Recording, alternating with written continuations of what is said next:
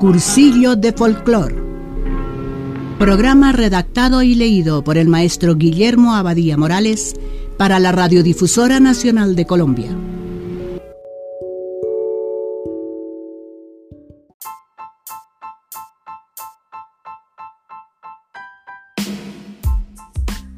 Reanudamos hoy con el curare.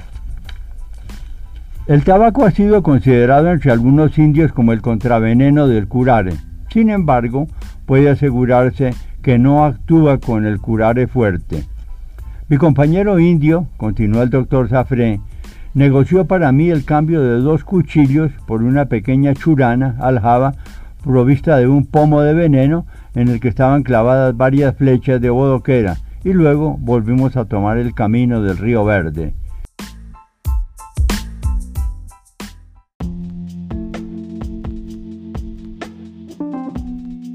El sabio Crevon, en su viaje de exploración con Lejean a través de la Nueva Granada y Venezuela, describe el curare de los guaivos del Bichada así.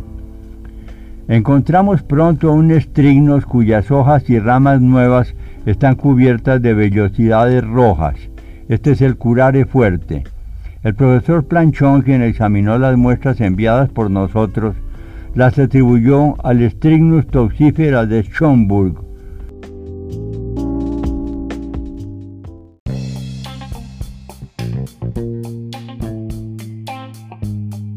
Se raspa la corteza de este bejuco, se la hace hervir en agua durante muchas horas se pasa por un filtro fino y se concentra el líquido filtrado hasta que adquiera consistencia de melaza.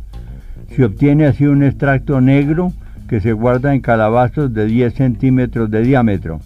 Se moja el extremo de las flechas una o varias veces según la cantidad de veneno que se quiere poner. Este extracto seca rápidamente en los calabazos y toma una consistencia de extracto de regaliz y una apariencia resinosa al quebrarse.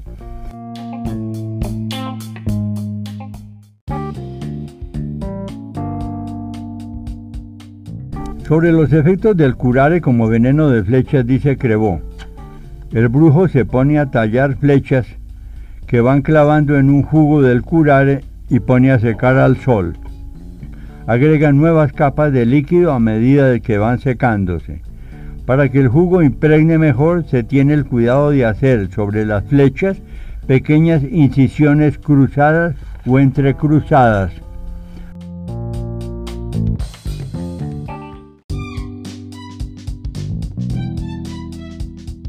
Un mico que juguetea en un árbol es alcanzado en el hombro por una de las flechas. Se pone a correr durante un minuto. Luego deteniéndose le veo hacer algunos visajes, guiña un ojo y pronto sus manos paralizadas se hacen lentas y cae hacia atrás. Seis minutos después de ser herido, se encuentra en un estado de inercia muy cercano a la muerte. Sus músculos no responden a los pinchazos de una aguja. A los siete minutos es ya un cadáver.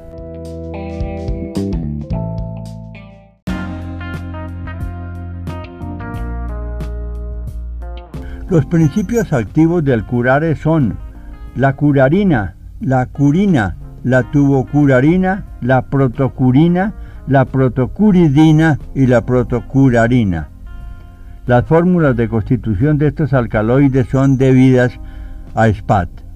El alcaloide que da el curare sus propiedades paralizantes es la curarina, obtenida en 1824 por Bouchangol y Rouland y con la cual llevó a cabo sus célebres experiencias el gran fisiólogo Claude Bernard.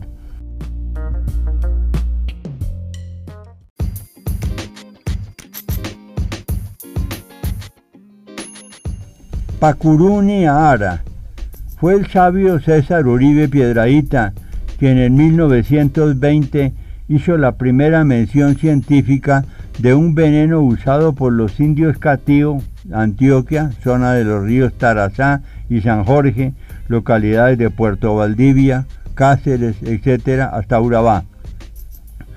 C. G. Santesón, ignorando la publicación de Uribe, describió los efectos principales del veneno y concluyó que se trataba de una sustancia cardioactiva. Sin embargo, debido a la escasez de material, no hizo un análisis farmacodinámico del veneno. Este fue realizado en 1945 por Kalman CM6 en colaboración de Uribe Piedraíta.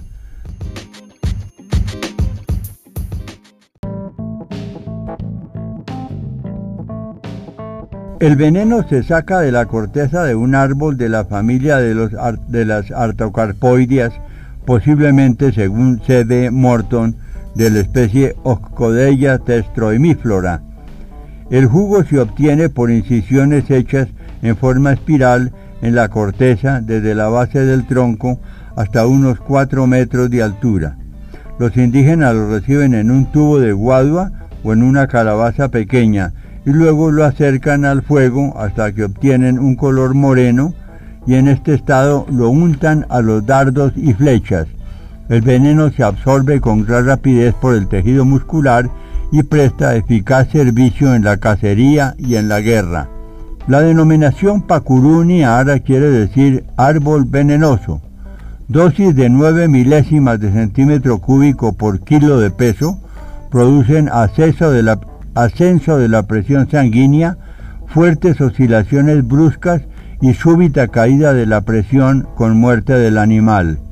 Científicamente se ha utilizado para la extracción de un principio activo cardiotónico, la nearina.